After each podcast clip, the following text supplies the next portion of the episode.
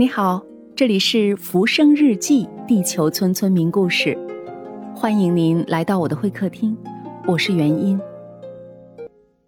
今天我们继续请赵梦香博士来聊聊她的故事。嗯，你的学生这种男女生的比例怎么样？在这样一个伊斯兰国家？好像是，就是对教育这方面还是比较比较开明的，就大家都是平等的受教育权利，所以我们班上男生女生就感觉是一半一半吧。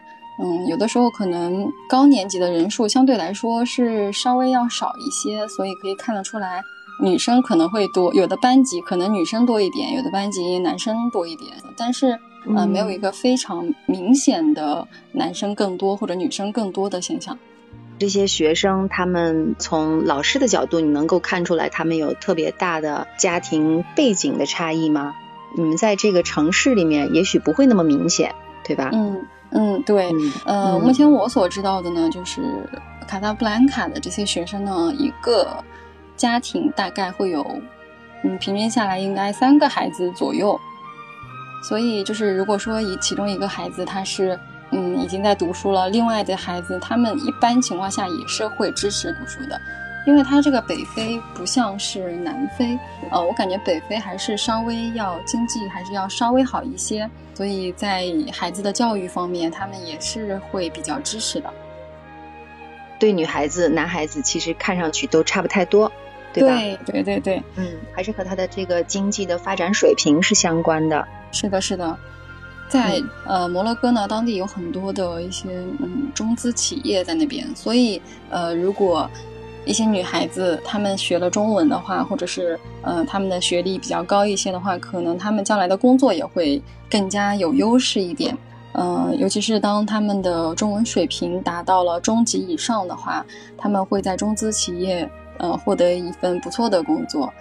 就但是也有一些，嗯，他们只是学中文是觉得喜喜欢学习语言吧，对语言这一块是有一点兴趣的，然后对中国呢又是非常非常友好和向往的，他们就会选择来学习中文。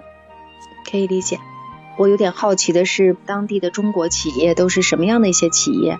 是搞基础建设的呢，还是其他的？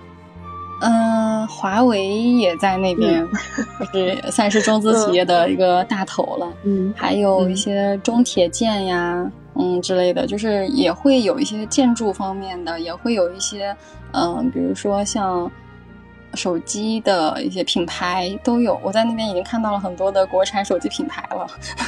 嗯嗯，有没有中国银行？中国银行好像还没有，呃，我不知道是不是因为我没有看到呢，还是说目前还没有。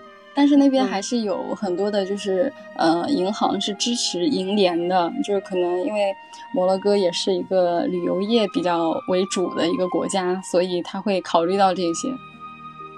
当地除了这些呃中国的这个大的企业，在那里做生意的中国人多吗？嗯，做生意的我看到的。也比如说开一些中餐馆啊，这样对呀，也不少啊。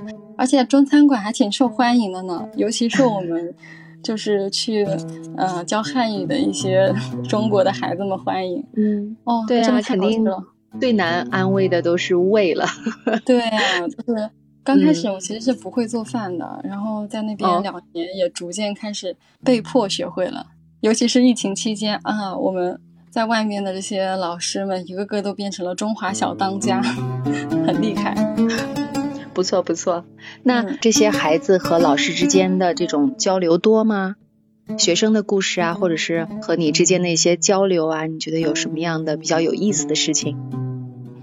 我突然想到了，我第一年在那边就是过生日的时候。我第一年在摩洛哥是教初级和中级的，初级是那种零基础的汉语，就是从拼音的那个发音规则开始讲起的那种。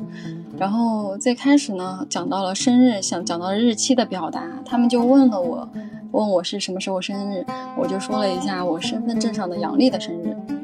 我是上半年的生日嘛，四月份，然后等到我第二年去就是过生日的时候呢，其实我的生日那一天是没有课的，我是自己在宿舍里面，然后我的同事们跟着我一起过生日了。